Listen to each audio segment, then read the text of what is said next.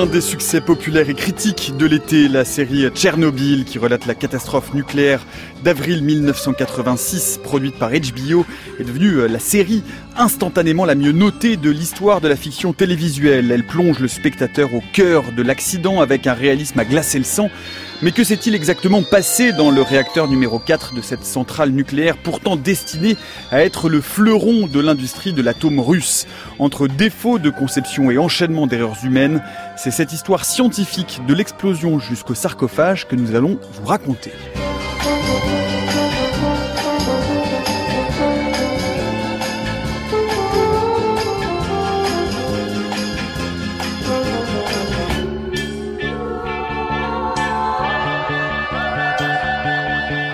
Tchernobyl au cœur du réacteur, c'est le programme irradiant qui est le nôtre pour l'heure qui vient. Bienvenue dans la méthode scientifique. Et pour nous raconter cette histoire, nos deux narrateurs et non pas liquidateurs du jour sont Galia Ackerman, bonjour. Bonjour.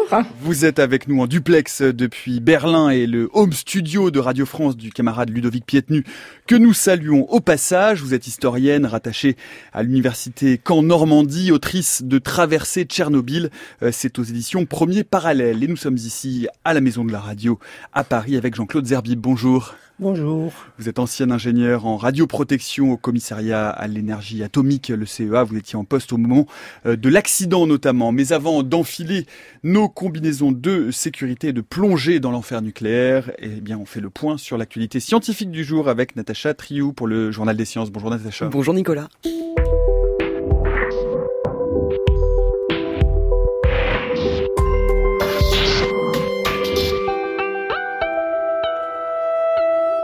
Et l'événement scientifique du jour, c'est la présentation dans la revue Nature aujourd'hui du plus vieux crâne d'Australopithèque Anamensis. De l'Australopithèque Anamensis, hein, jusqu'à présent, nous n'avions que de petits bouts de dents, de mâchoires, mais là, nous avons un crâne presque complet, très bien conservé. Le spécimen a été baptisé MRD. Il a été découvert par une équipe internationale de paléanthropologues en Éthiopie en 2016. Et il a été daté. Ce fossile est vieux de 3,8 millions d'années. C'est plus vieux que Lucie, l'Australopithèque afarensis, vieille, elle, de 3,2 millions d'années. On a si peu de fossiles hein, de, ces périodes, de ces périodes anciennes que lorsqu'on en trouve, cela bouscule forcément notre vision de l'évolution. Ce crâne montre des caractères à la fois primitifs et à la fois plus modernes, plus proches de nous. Antoine Balzo est paléanthropologue au CNRS et au Muséum national d'histoire naturelle. Pour lui, cette découverte confirme Anamensis en tant qu'espèce distincte. Cela confirme aussi qu'il faut se méfier des schémas évolutifs trop linéaires clairement, c'est un australopithèque. Il a des caractéristiques typiques d'australopithèque, mais il se place parmi les plus anciens et ceux avec les caractères les plus primitifs. Il, a une face qui est un peu prognate, qui est importante, un crâne avec un cerveau qui est petit, euh, des caractéristiques donc ancienne, mais surtout euh, une base du crâne qui rappelle bah, tous ces hommes anciens, mais qui sont totalement bipèdes, avec un, foramen magnum qui est en dessous du crâne, l'arrière du crâne qui est basculé vers l'arrière. Donc on est bien face à un primate bipède, et de par euh, cette face massive et ce petit cerveau qui est antérieur au genre Homo, c'est donc bien un fossile australopithèque. C'est magnifique parce que ça nous documente de manière très détaillée cette espèce et il y a encore énormément de travail à faire sur ce fossile-là pour qu'on comprenne bien à quoi ressemble cette espèce. Là, Anamensis, on sait que c'est l'espèce la plus ancienne, qui se situe donc avant l'espèce de Lucie. Donc naturellement, des chercheurs ont proposé que ça pourrait être l'ancêtre. Le fait de trouver plus de fossiles avec des caractères différents et puis à des époques différentes, là on a des fossiles qui pourraient être contemporains euh, de l'espèce de Lucie. En fait, c'est pas tout à fait vrai parce que l'évolution justement, c'est pas quelque chose d'aussi simple et aussi droit, euh, des espèces peuvent continuer à perdurer tout en ayant donné naissance à une autre espèce, parce que c'est pas vraiment une espèce qui devient une autre, c'est une partie qui se transforme, et c'est pour ça qu'il y a de nombreuses espèces qui cohabitent. Cette découverte-là, bah, elle documente bien l'espèce Anamensis, mais nous permet pas encore de répondre à toutes les questions sur l'évolution des Australopithèques. On passe au bref de science.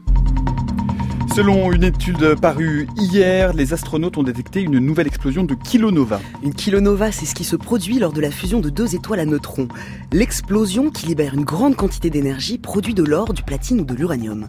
Le 17 août, c'était historique. Les astronomes ont fait l'observation d'une fusion de deux étoiles à neutrons. L'événement cosmique est le premier à avoir été détecté dans les ondes gravitationnelles, les rayons gamma et les ondes radio. Il a été baptisé GW 170 817. À partir de ces données, les chercheurs de l'université du Maryland ont réexaminé celle d'un autre événement passé, le sursaut gamma court détecté par Hubble en 2016. Les similitudes sont telles qu'ils ont donc conclu qu'il s'agissait bien d'une kilonova. Les chercheurs espèrent en débusquer d'autres dans leurs archives. Ce matin, l'Organisation mondiale de la santé a donné alerte contre une recrudescence inquiétante de rougeole en Europe. La rougeole est une maladie très contagieuse qui peut être mortelle et il existe pourtant un vaccin fiable, hein, ce n'est jamais inutile de le préciser. Au premier semestre de 2019, plus de 89 900 cas de rougeole ont été recensés en Europe. C'est deux fois plus que l'an dernier à la même période. Alors pourquoi ce sursaut? La couverture vaccinale en Europe recule, deux morts en France depuis le début de l'année. La maladie est même réapparue au Royaume-Uni, là où elle était considérée comme éliminé. Et selon une nouvelle étude, les porteurs d'une rare mutation génétique peuvent dormir 4 à 5 heures par nuit sans être fatigués. sans être fatigués sans avoir de séquelles sur leur santé, les experts recommandent une nuit de sommeil d'au moins 7 heures. Il s'agit d'une mutation qui concerne 4 personnes sur 100 000. Les biologistes de l'Université de Californie ont analysé les gènes de 12 patients concernés. Ils ont observé une mutation du gène ADRB1 qui régit une zone du cerveau impliquée dans la régulation du sommeil. Ils ont ensuite génétiquement modifié des rats résultats suggèrent que les cellules cérébrales exprimant ADRB1 favorisent l'éveil et que ces variations influent sur la durée de notre veille. Avec ces données, les chercheurs espèrent développer de meilleurs traitements contre les troubles du sommeil.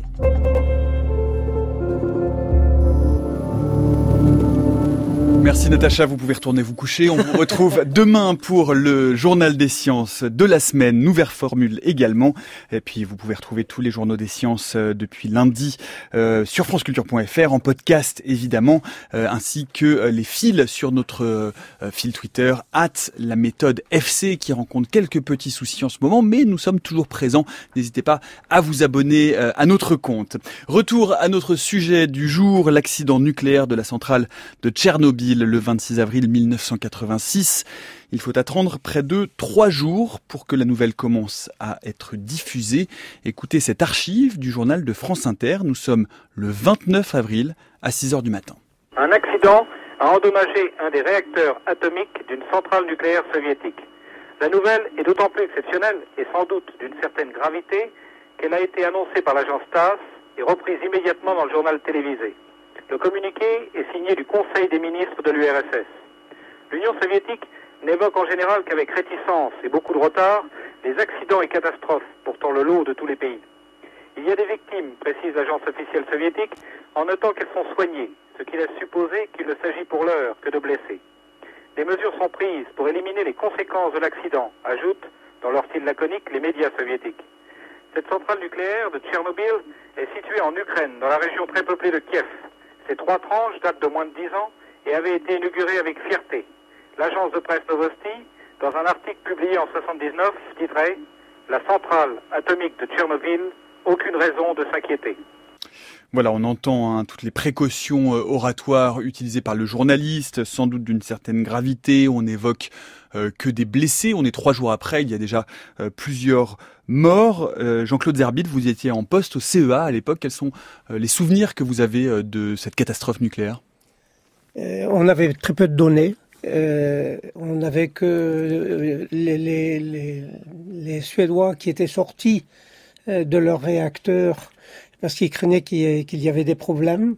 Et puis euh, il n'y avait plus rien, ils sont rentrés et là au contrôle des pieds ils ont tous été ils sont vus tous contaminés et parce qu'ils avaient marché à l'extérieur et qu'il y avait eu les retombées étaient arrivées à cet endroit et on nous avait dit euh, c'est probablement une explosion souterraine qui a foiré. Et, mais le 1er mai, euh, moi j'étais d'astreinte sur le centre de Saclay toutes les alarmes ont, des, des, des, bâtiments ont, ont, déclenché, ont été déclenchées. Les gens sont sortis, ils ne savaient pas euh, qu'est-ce qui se passait. Euh, parce qu'on contrôle euh, l'air que l'on rejette d'un bâtiment, mais pas, on suppose que celui qui entre est, est, propre. Alors on a analysé tout de suite ce qui se trouvait sur les filtres et on a vu des caractéristiques qui sont celles d'un combustible irradié et pas d'une explosion. On retrouve pas les mêmes euh, substances radioactives dans, dans, dans, les deux cas. Et on a trouvé des choses qui étaient un peu bizarres. On trouvait beaucoup d'iodure de césium. et cet iodure de césium, à mon avis, il est catastrophique parce qu'il amène le césium à la thyroïde et il reste plus longtemps que l'iode. Euh, Galia Ackerman, peut-être un mot sur euh, le, blocus médiatique ou en tout cas euh, la, rétention d'informations qui a été euh, pendant ces trois jours, qui a permis à la Russie de ne pas faire état ou de faire très très peu état, puisque comme l'indique Jean-Claude Zerbib, comme on le voit d'ailleurs aussi dans la série de Tchernobyl, qui, qui, est une série donc qui est en, partie fictionnalisée, mais effectivement les alertes ont été données à l'extérieur de la Russie au départ de cet accident. Il faut dire que même avec la proclamation de la glasnost, c'est-à-dire politique d'ouverture, euh, d'information, etc., par euh, Gorbatchev, il y avait une exception, c'était tout ce qui concernait le domaine nucléaire. Et euh, cela explique beaucoup de choses, parce que d'une part, on n'a pas voulu annoncer tout de suite à la population, tant qu'il n'y avait pas la certitude, en tout cas, que le réacteur nucléaire a explosé. vous l'avez vu dans la série, c'est tout à fait conforme à la réalité. Euh, les gens de la centrale, et c'est ce qu'ils ont aussi annoncé à la direction soviétique, étaient persuadés, malgré même le fait qu'ils voyaient des débris de graphite, par exemple, qui ne pouvaient provenir que de l'intérieur du réacteur explosé, ils refusaient de croire que le réacteur a explosait. Et donc euh, cette euh, sorte de, de, refus mental et en plus les instructions qui étaient très fermes euh, ont fait que l'information a été donnée avec beaucoup de retard. Et cela aussi, cette, cette foi un peu aveugle en la science soviétique euh, qui euh, euh on n'avait pas d'hypothèse qu'un réacteur puisse exploser en fait. Euh, il y avait la certitude que ça ne pouvait pas arriver. Et donc, c'est à cause de cela qu'il y avait, par exemple, un retard par rapport à l'explosion de 36 heures pour évacuer Pripyat. Et euh, bien sûr, euh, non seulement il y avait euh, une trentaine de victimes, des gens qui ont travaillé sur sur le site pour éteindre l'incendie, alors qu'en réalité c'était pas, pas pas vraiment un incendie. mais mais il y avait aussi beaucoup de gens, des, des centaines de gens qui ont été irradiés, notamment à Pripyat, parce que ils se trouvaient à proximité, à deux kilomètres seulement de l'explosion. Alors, on ne va pas euh, re-raconter toute l'histoire du nuage de Tchernobyl qui s'est arrêté à la frontière française, comme chacun sait évidemment. Euh, ce sera d'ailleurs l'occasion d'un épisode euh, prochain des Idées claires qui reprend des épisodes inédits à partir de la semaine prochaine. On va revenir au tout début de cette histoire et notamment ce que vous évoquiez à l'instant, Galia Ackerman, à la science de nucléaire civil et militaire. D'ailleurs, puisqu'on va le voir, les dieux sont liés russes. La recherche en nucléaire civil au milieu des années 70 est en plein boom, en pleine extension, expansion. Hein, des centrales euh, apparaissent un petit peu partout, pas uniquement d'ailleurs sur les territoires euh, russes et américains, mais euh, également en Europe. Peut-être pouvez-vous nous dire un mot, Jean-Claude Zerbib, sur ces fameux réacteurs RBMK qui sont un peu le fleuron de l'industrie nucléaire russe. Alors il y avait en 86 17 RBMK. il y en avait quatre sur le site de, de Tchernobyl, qui s'appelait la centrale Lénine et deux en construction depuis 81 et 83. En plus, hein, sur le site de Tchernobyl. Toujours ça sur le site. Hmm. Donc il y avait quatre en fonctionnement, deux en construction. L'objectif, je crois, était d'arriver à 12 réacteurs et de faire de Tchernobyl vraiment la plus grosse centrale euh, nucléaire euh, du territoire russe. Absolument, hmm. absolument. Euh, donc euh, le, le, problème, c'est un, un, réacteur qui est, qui, est, qui est conçu par les soviétiques qui n'a pas d'équivalent. Euh, il a, il a des intérêts parce qu'il n'y a pas les grandes cuves que nous avons dans les réacteurs bouillants ou pressurisés. Il n'y a pas de, d'échangeurs de, de, vapeur, pas d'effets secondaires. Euh, cependant, euh, il, il, il, présente des, des difficultés de, de, fonctionnement parce que lorsqu'il descend en dessous de 70% de sa puissance, il commence à devenir instable. Et là, ils avaient vraiment joué avec le feu parce qu'ils sont descendus très très bas. Hmm. Alors on, va on va reparler hein, des, circonstances euh, exactes de, de cette euh, catastrophe qui est liée euh, à la réalisation d'un test. Hein. on va le redire dans quelques minutes. Peut-être un mot également, Galia Kerman, sur ces réacteurs RBMK et sur ce que vous décriviez comme la fierté, la certitude que on est là vraiment sur une technologie nucléaire de pointe et que cette technologie est extrêmement fiable? Vous savez que le nucléaire civil euh, était en quelque sorte euh, une branche du nucléaire militaire. En fait, euh, c'était Beria, le célèbre Beria qui était un, bourreau de Staline, mais aussi un excellent organisateur qui gérait depuis 1943 euh, la branche nucléaire euh, grâce aux données que, que, les Russes, ont, les Soviétiques ont, ont reçues de Frédéric Joliot-Curie et ensuite euh, des, des, quelques espions américains. Les, les, Russes ont commencé à créer donc la bombe atomique. C'était déjà une compétition, même pendant la guerre, quand l'Union soviétique et les, les États-Unis étaient alliés. Il y avait quand même déjà la concurrence dans le domaine. Et donc, euh, euh, si, vous voulez, en 1954, euh, on a construit une première centrale expérimentale à Obninsk, pas très loin de Moscou, qui produisait aussi de l'électricité. Et en fait, le facteur idéologique était très important. Vous savez, Lénine a jadis défini le pouvoir soviétique euh, comme euh, euh, enfin le, le, le, socialisme comme le pouvoir soviétique plus l'électrification de tout le pays. Symboliquement, l'électricité portait la lumière au peuple. Et bien sûr, en 54, dans les années 50, dans les années 60, il n'y avait aucun besoin de construire les centrales nucléaires parce que on sait très bien que l'Union soviétique regorgeait d'hydrocarbures. Mais c'était un élément de la compétition idéologique. Et, il faut dire que euh, les, les dirigeants ukrainiens ont beaucoup poussé la direction centrale pour construire des centrales en Ukraine euh, notamment donc la, centrale de Tchernobyl, parce que c'était un élément aussi de compétition en quelque sorte entre les républiques qui auraient plus euh, de puissance. Maintenant, il y avait euh, un modèle alternatif du réacteur, ce qu'on appelle en abréviation VVER, euh, qui est une variation des, des, des réacteurs qu'on produit en Occident, mais il n'y avait pas suffisamment d'approvisionnement pour produire ce type de réacteur à l'échelle, disons, plus ou moins industrielle. Et donc, pas suffisamment d'approvisionnement, pardon, je vous interromps, pas suffisamment d'approvisionnement en quoi? Exactement euh, en, en, détail, en pièces détachées, en mhm. détail de, de, la construction. Enfin, la, la construction était difficilement euh, difficile à organiser. Donc, on a adopté euh, RBMK. Et encore une fois, euh, le chef de l'industrie nucléaire, euh, l'académicien Alexandrov, disait que RBMK était tellement sûr qu'on pouvait l'installer sur la place rouge. Il ne représentait aucun danger. Et donc, les techniciens ont été euh, éduqués dans ce sens-là. En fait, euh, les, les, gens qui étaient à la centrale de Tchernobyl, ils étaient euh, d'excellents techniciens, mais ils n'avaient pas de formation très poussée en physique nucléaire. C'est-à-dire, il y avait des processus qu'ils ne comprenaient pas. Pour eux, c'était quelque chose de mécanique.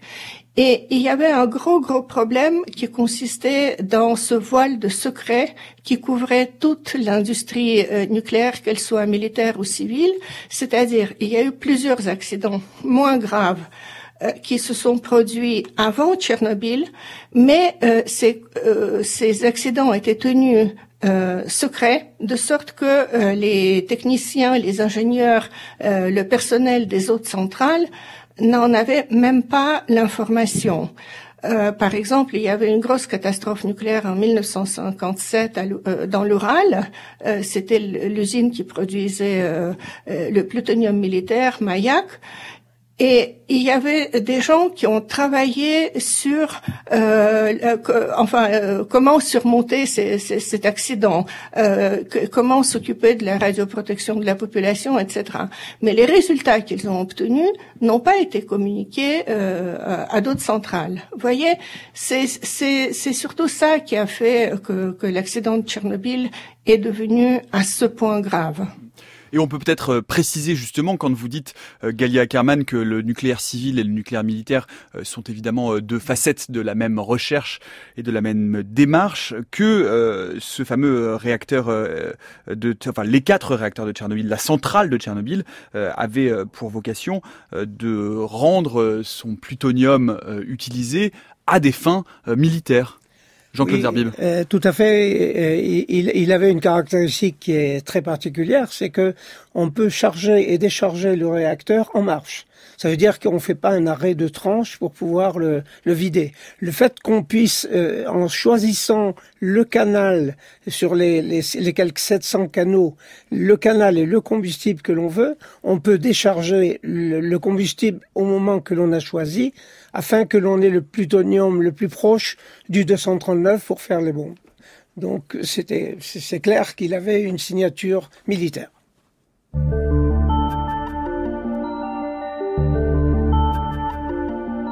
La méthode scientifique, Nicolas Martin.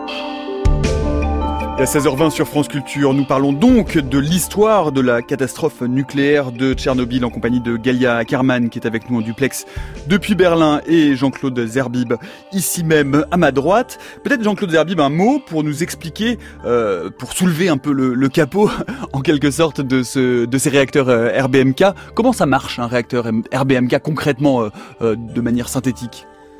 C'est une masse énorme de graphite euh, qui fait 12 mètres de diamètre sur 7 mètres de haut, qui est traversée par 700 tubes euh, et dans lesquels se trouve le, le, le, combustible.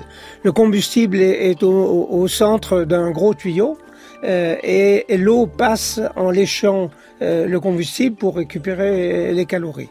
Il y a deux turbo-alternateurs de 500 MW euh, qui permettent de, de, de produire de l'électricité. Le problème, c'est... Euh, On va rappeler juste en un mot, euh, schématiquement pour nos auditeurs qui n'ont pas tout à fait en tête le schéma d'une centrale nucléaire, hein, c'est effectivement le dégagement de la chaleur euh, produit par la fission qui permet de produire de la vapeur d'eau qui ensuite va entraîner des turbines qui elles-mêmes convertit l'énergie calorique en énergie électrique. Tout à fait. et la simplicité du RBMK, c'est que dans le même réacteur, on produisait de la vapeur et la vapeur, c'est la même eau qui vient lécher les combustibles, qui va alimenter la turbine qui entraîne l'alternateur. On sait aujourd'hui qu'un certain nombre de défauts de conception euh, ont été centraux dans le déclenchement de la catastrophe euh, dans ces réacteurs RBMK à proprement parler. Euh, lesquels, Jean-Claude Zerbib? Alors c'est principalement les les les les, les, grappes euh, de, de commande et les grappes d'argent d'urgence. Alors que sont les grappes de, quoi de quoi on parle quand on parle de grappes d'argent d'urgence Ce sont ce sont des des, des, des instruments que l'on insère plus ou moins en, nombre plus ou moins grand et plus ou moins profondément à l'intérieur du cœur. Ce sont des tiges, hein Parce qu'on parle de grappes, mais ce sont des tiges en euh, fait. C'est en fait un, grand tube hmm. qui est constitué d'une série d'anneaux de matériaux qui absorbent les neutrons. Donc en absorbant les neutrons, ils ne participent pas à, produire, à casser du, de l'uranium 235, donc à, à, à, produire des neutrons et de l'énergie.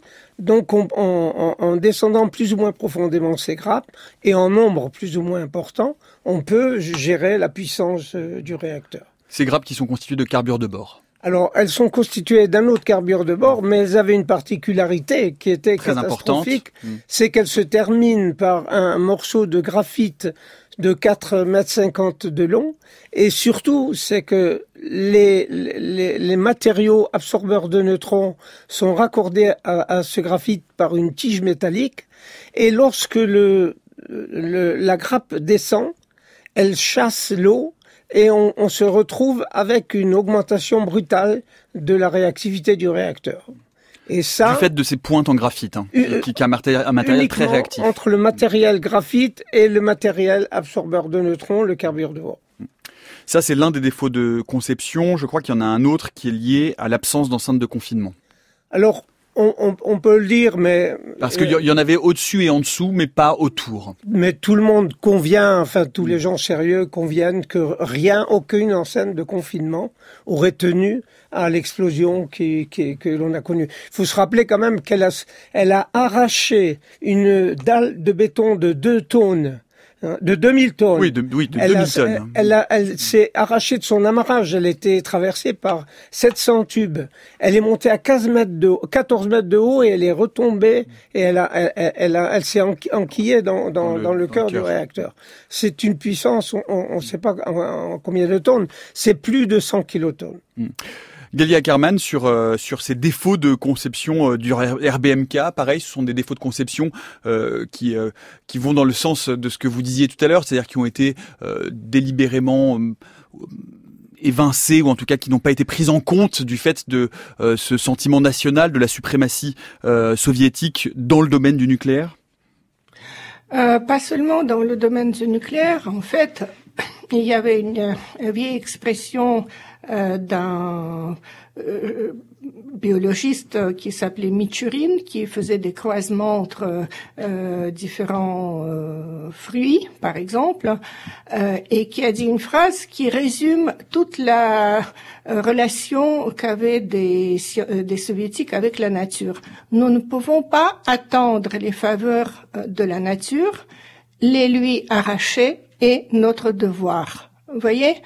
Et, et, donc, et donc euh, là aussi, euh, euh, comme comme avec les expériences, par exemple de Lysenko, il y avait une sorte de légèreté qui provenait de l'idée que l'idée communiste était bonne, et donc comme ils étaient dans l'avant-garde de, de, de l'histoire, dans l'avant-garde de l'humanité, euh, leurs décisions scientifiques aussi allaient dans le bon sens.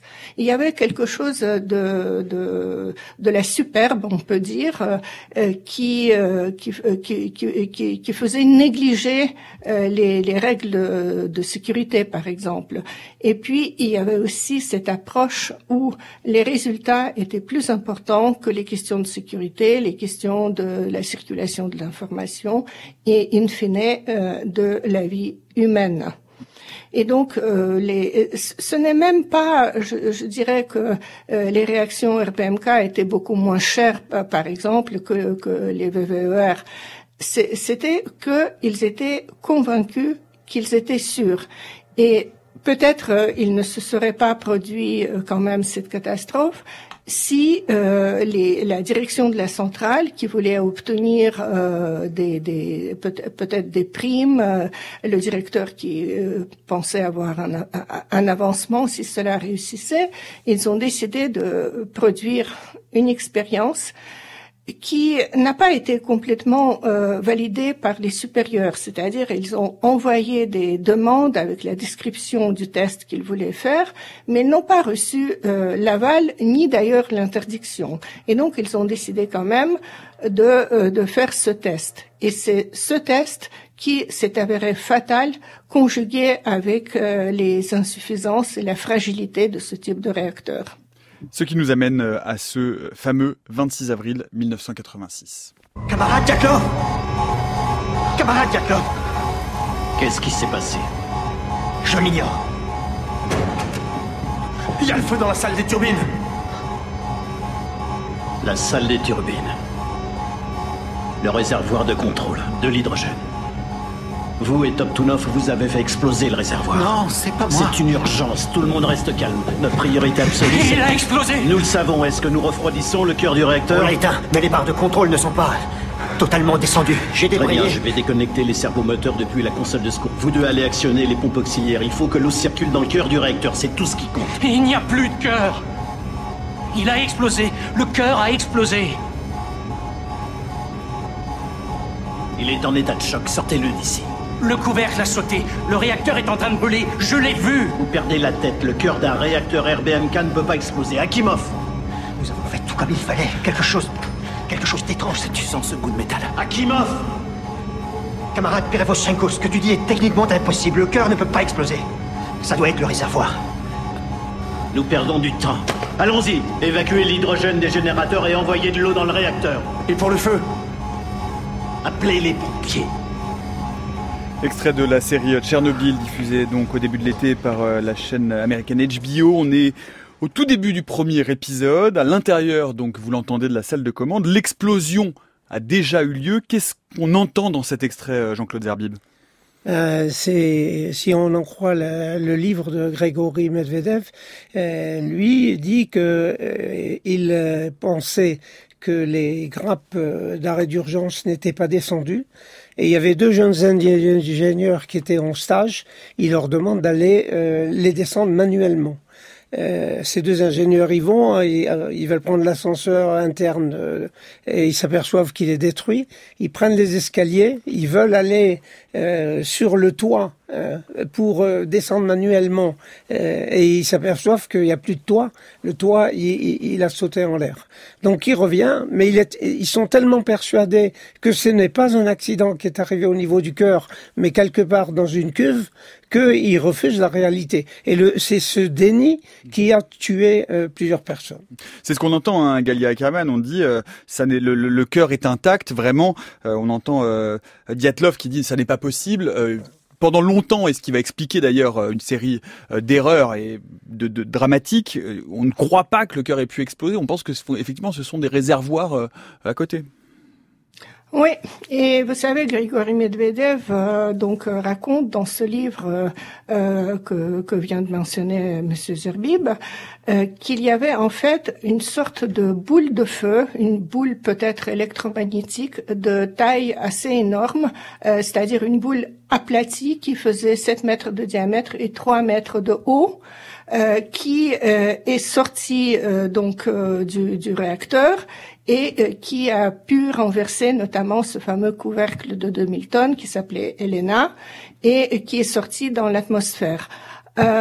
À ce jour, euh, il, y a, il y a quand même des détails euh, parce que vous savez chaque euh, catastrophe industrielle est unique dans son genre. À ce jour, il y a des, des détails de, de cette explosion. D'ailleurs, paraît-il, il y avait quand même deux explosions qui ne sont pas tout à fait claires, même aux physiciens.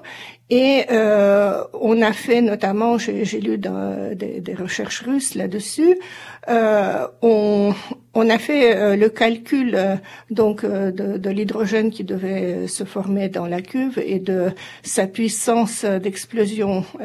et on n'arrive pas à, à, la puissance réelle, bien bien en dessous. Donc donc il y a eu peut-être des phénomènes que nous avons même du mal à expliquer. je ne sais pas ce que dira là-dessus le professeur Zerbib. On va en reparler dans un instant et on va essayer de revenir à tout début et de dérouler euh, bien cette soirée du 25 au, au 26 avril pendant la catastrophe nucléaire de Tchernobyl.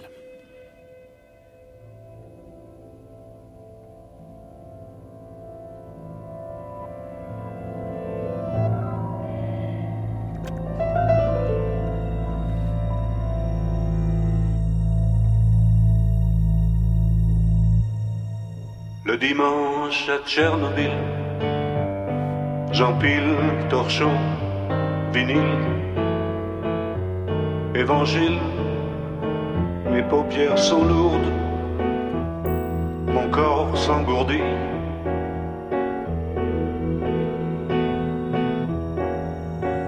C'est pas le chlore, c'est pas la chlorophylle.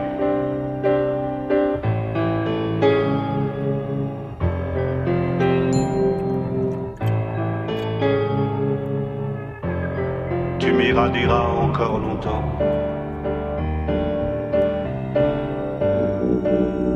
Bien après la fin. Tu m'irradieras encore longtemps. Au-delà des portes closes. Le dimanche à Tchernobyl. J'arrange le soleil. J'arrange les sardines dans la rougeur des canaux.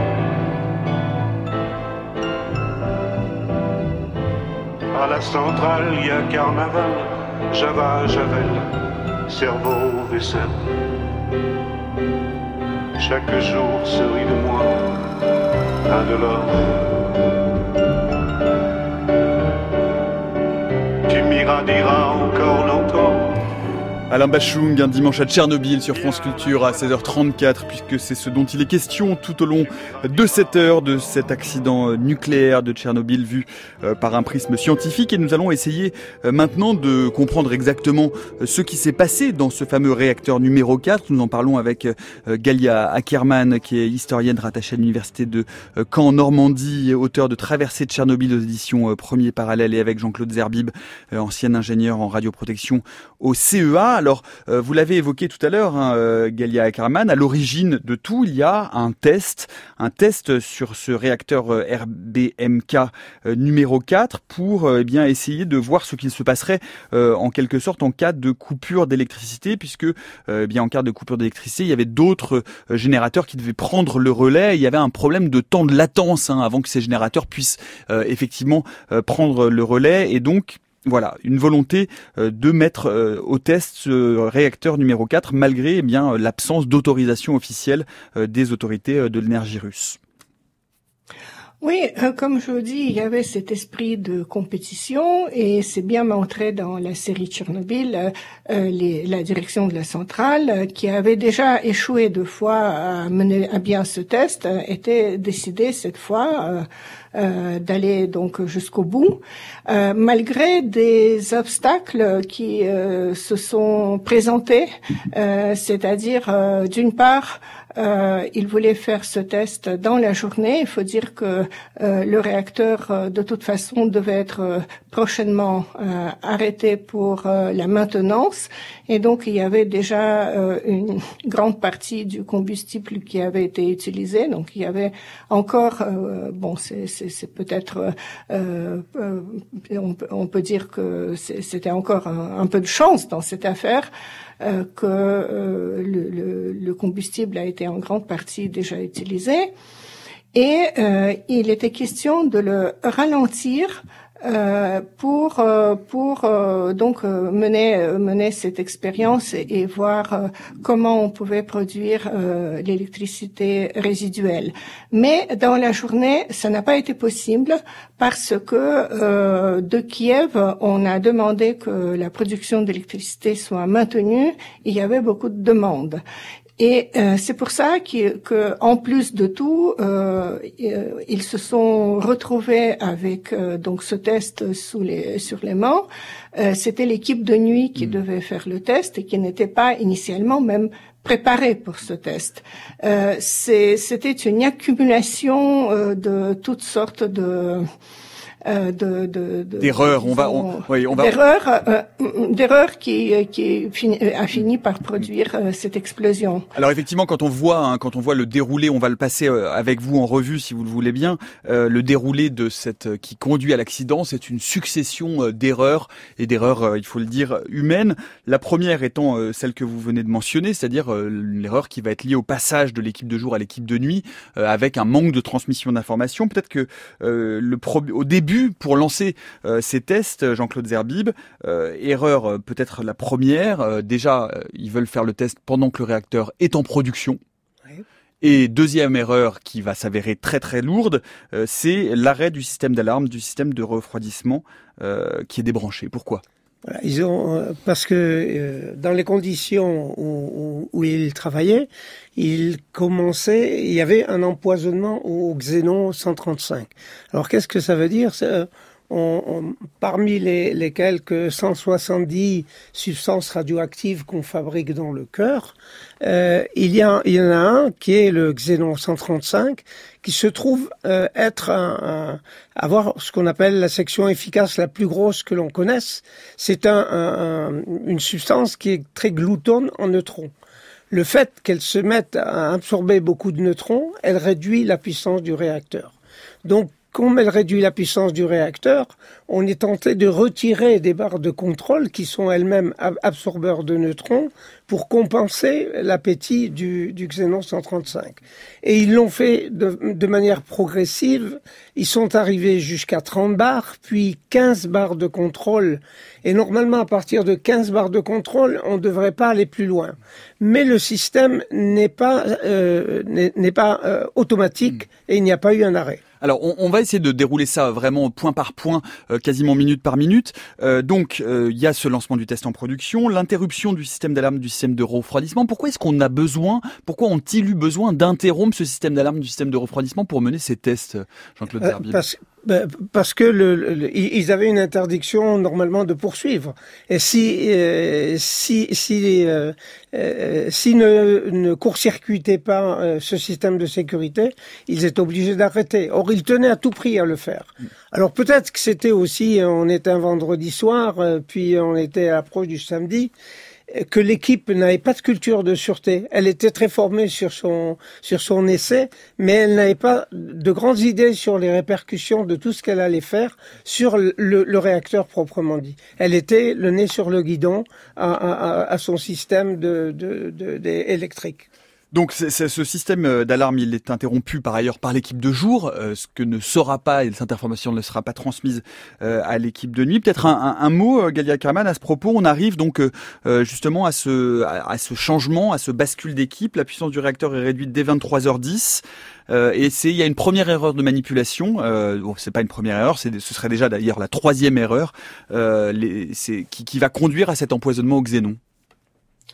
Voilà, mais au, moment où, où, il constate l'empoisonnement au xénon, euh, euh, à mon sens, et c'est ce qui est aussi euh, suggéré par euh, des personnages du film, mais c'est basé quand même sur des souvenirs de, de, de, gens, sur des souvenirs vrais, ils auraient dû arrêter le réacteur. Mais ils ne l'ont pas fait à ce moment-là. Ils ont continué quand même l'expérience malgré donc la chute de, de réactivité du réacteur. Mm. Mais comment comment elle se produit euh, comment se produit cet empoisonnement au xénon? Qu'est-ce qui s'est passé exactement pour que le réacteur soit empoisonné au xénon à ce moment-là pendant euh, la phase de test Jean-Claude Zerbib? Parce qu'il a travaillé très longtemps à, à 500 mégawatts et normalement hein, ils ne doivent pas le faire. Ils ne doivent pas descendre en dessous avec ce type de réacteur. Ils sont euh, du fait de ces instabilités, ils ne devraient, pas descendre en dessous de 700 mégawatts.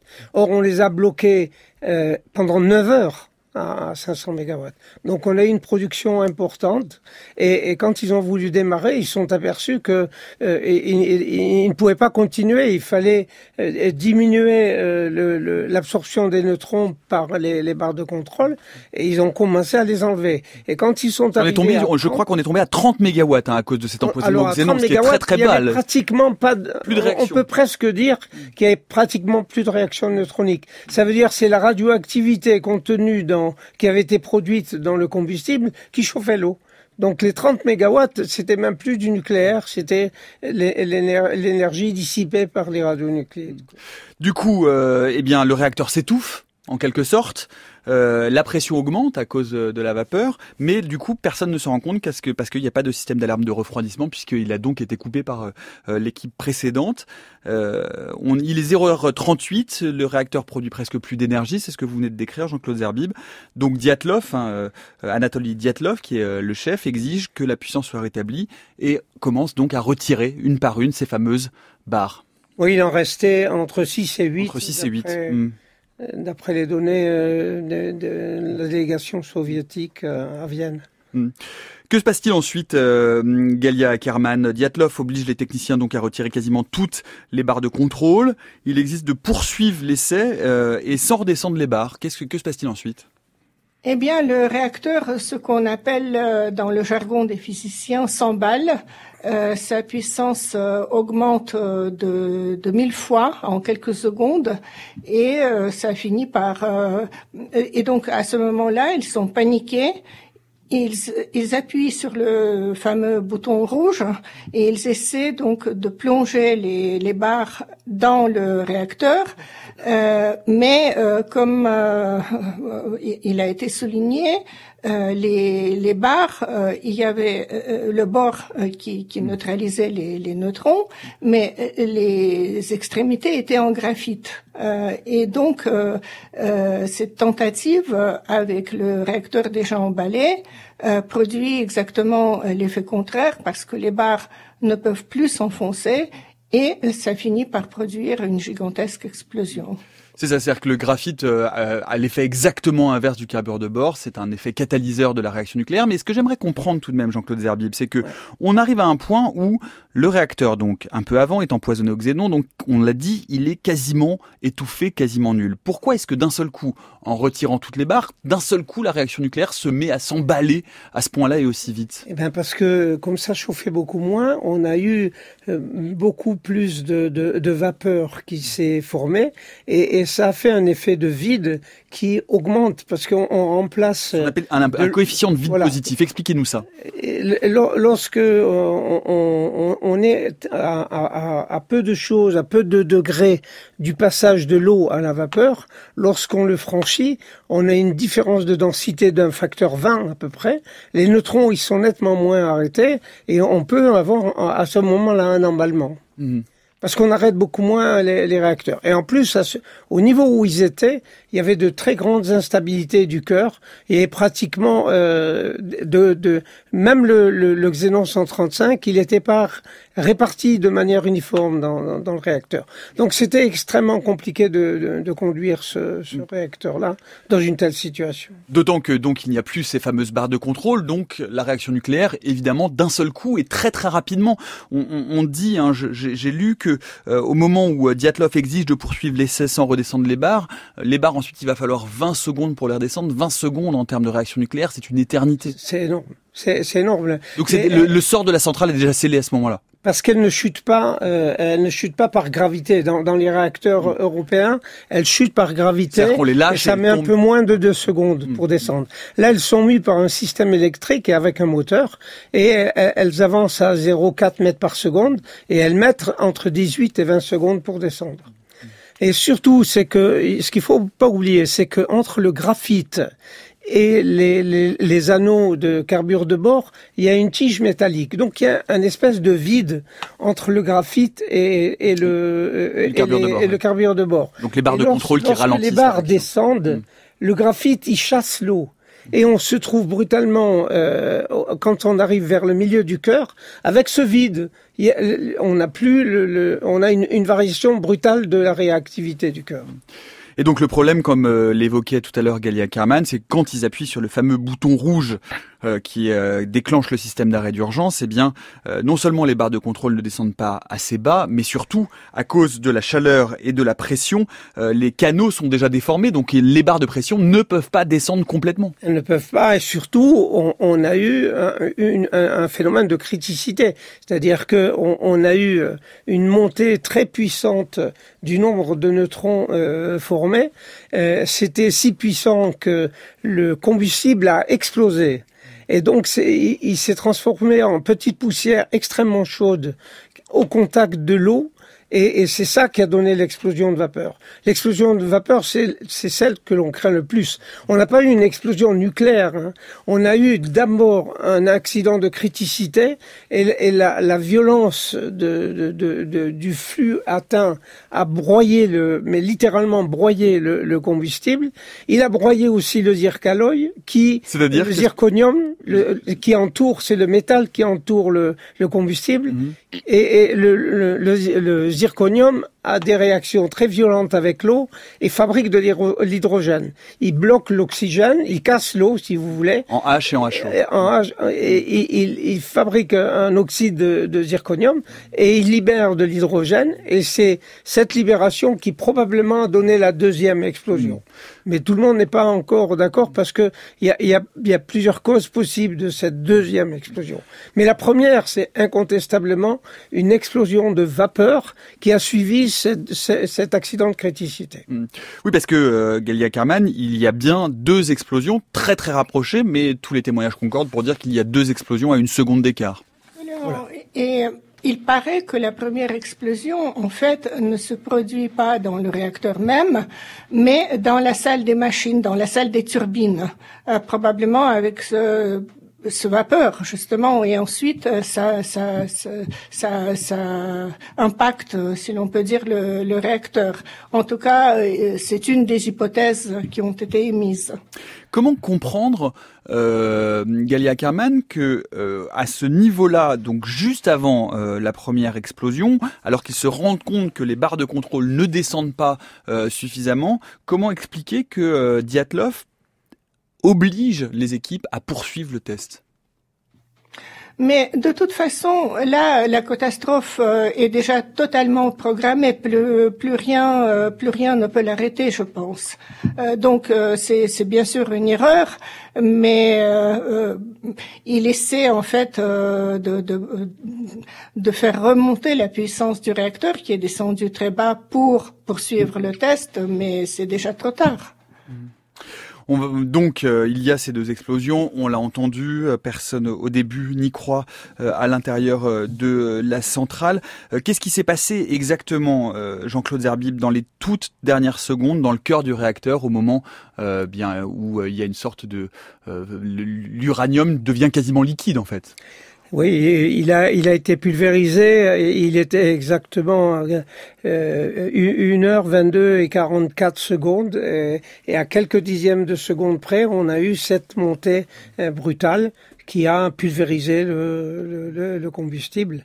Euh, c'est c'est c'est une énergie fabuleuse qui. Est... On est ça représente quoi justement alors euh, pour donner un ordre de grandeur? Il y a un très grand nombre de de, de, de neutrons qui sont produits et qui euh, qui chauffent le, le, combustible, qui le font éclater. Et c'est, euh, ce n'est pas lui-même qui a délivré la plus grande puissance. C'est projeté dans, dans, dans l'eau. Euh, ces, ces nombreux petits points chauds euh, ont fait, ont provoqué l'explosion. Ceux qui, qui parlent de l'explosion de vapeur, ils disent que si on met sur une plaque de métal chaude un litre d'eau, on le fait tomber dessus, c'est l'équivalent d'un kilo de TNT. Ça, vous donne une idée de, l'énergie puissante de ces explosions de vapeur. C'est celles qui sont les plus, les préoccupantes dans un réacteur nucléaire. C'est ça, c'est l'explosion de vapeur. Plus que l'explosion critique, euh, d'une explosion au sens classique du terme. Euh, Gaïa Kerman, il va falloir euh, donc du temps, euh, il va falloir même les premières personnes qui, reviennent et qui, euh, qui ont la peau brûlée par la puissance des radiations pour comprendre qu'effectivement le couvercle de 2 tonnes, de 2000 tonnes pardon, a sauté, que le toit a été effondré, que le réacteur, que le cœur du réacteur est à l'air libre. que se passe-t-il dans ces quelques secondes, minutes après l'explosion de la centrale et du réacteur numéro 4 on, l'a déjà dit, en fait, euh, la direction euh, euh, n'était pas présente sur les lieux. il faut se souvenir qu'on est grosso modo une heure et demie dans la nuit du vendredi au samedi. L'ingénieur en chef n'est pas présent, le directeur de la centrale n'est pas présent. on les avertit, ils rappliquent l'ingénieur en chef assez rapidement, le directeur euh, qui, paraît-il, était allé à la pêche, rapplique vers 4 heures du matin. On ne croit absolument pas que le cœur a explosé parce que c'est impossible. Donc on continue à inonder euh, ce réacteur explosé d'eau, euh, ce qui ce qui a posé aussi des beaucoup de problèmes, bien par la suite. Mm. Voilà. Et on informe Moscou mais euh, il n'avait même pas de dosimètre pour mesurer la vraie radioactivité. Leur euh, dosimètre était euh, calé sur des, valeurs euh, tout à fait, enfin tout à fait basses, qui n'avaient rien à voir avec les valeurs réelles. Et donc, ils font le rapport à Moscou qu'il y avait un accident, mais que le, le, le cœur du réacteur est intact. Et, ils donnent les chiffres que donne leur dosimètre, alors que ces dosimètres, ils montrent le maximum euh, autorisé par l'outil, mhm. mais... Euh, oui, c'est-à-dire qu'il est, il est, il est dans la tranche maximum, mais qui, qui n'a rien à voir avec l'ampleur des, radio, des radiations. Bien sûr. Mhm. Et, et, donc, euh, on perd des heures. la, la commission gouvernementale est constituée au petit matin. Vers midi, ils arrivent à Pripyat et euh, il faut faire un survol euh, de, de, du réacteur dans un hélicoptère pour pouvoir voir de ses propres yeux qu'il y a un trou fumant à la place du réacteur numéro 4 avec au milieu ce fameux couvercle Elena de 2000 tonnes qui est retombé à la verticale et qui, euh, euh, si vous voulez, coupe euh, le trou du réacteur en deux et qui, qui, rendra ensuite aussi plus, plus difficile les premières mesures préconisées, c'est-à-dire le, le lâchage euh, du, du, sable, euh, du bord, euh, du plomb, etc. Euh, dans, dans les jours qui, qui ont suivi, ce qu'on appelle le balai des hélicoptères qui a déversé des, des centaines de tonnes de toutes ces, tous ces, toutes ces matières. Dont un d'ailleurs finira d'ailleurs dramatiquement par s'écraser. Quelle est la, quelle est la matière radioactifs, quels sont les éléments radioactifs qui sont libérés et qui sont à ce point-là euh, euh, forts et, qui émettent d'aussi puissantes radiations, Jean-Claude Zerbib, après la catastrophe? Les principaux, ça a été le césium 137, parce que il a il a 30, 30 ans de, de, période. Le strontium 90 également, mais il est plus difficile à mesurer. Mais c'est surtout lui qui a entraîné la, la, les contaminations et tous les iodes. Donc les iodes qui ont été à l'origine des, des, cancers de la thyroïde des, des, des, enfants et des adultes de Biélorussie et, d'Ukraine et de quelques territoires de, de, de l'URSS. Euh, et, et, comme je vous dis, euh, je suis à peu près sûr qu'il y avait des iodures de césium. Et donc l'iode a servi de cheval de Troie au césium et on trouve aujourd'hui du césium dans les thyroïdes des enfants en Ukraine et en Biélorussie. Hmm.